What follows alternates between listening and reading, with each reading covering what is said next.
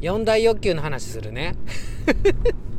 普通さ3大欲求って言うじゃないですか、えー、1食欲。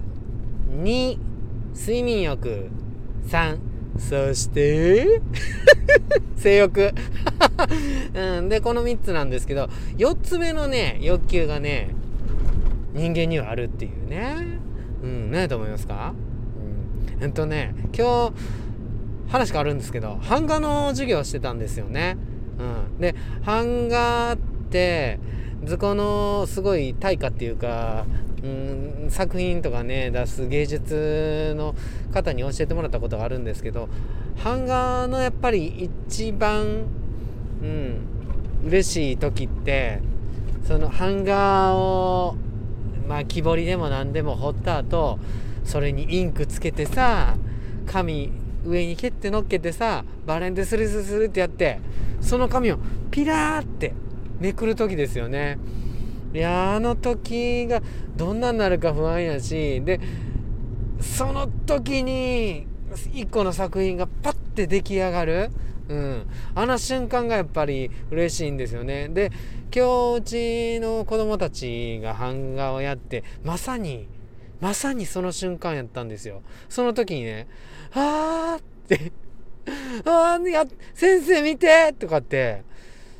もうあのあーっていうおーとかねすごいやん何々さんとかね。そういう声がね上がったんですよね。もうその時ほど教師冥利につきんなってことはないんですよね。うん。でね まあこれはね俺が喜ばせたっていうわけでもないんですけどね。4大欲求の話。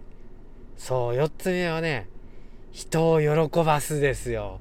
どうもね人間にはね最後じゃないんやけども4つ目の欲求があって人を喜ばすっていうね欲求があるみたいなんですよね欲が。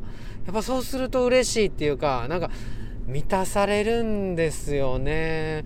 でも他の欲求と違ってこの4つ目の欲求は再現がないっていうか、まあ、なかなか満たされないっていうこともあるんですけども誰かを喜ばして嬉しいっていうこの欲望にはなぜか神様はリミッターをつけなかったんですよ。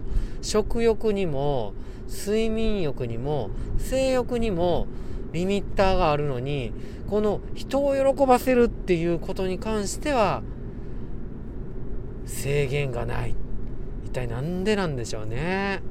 まあ知らんけどね。はい3分。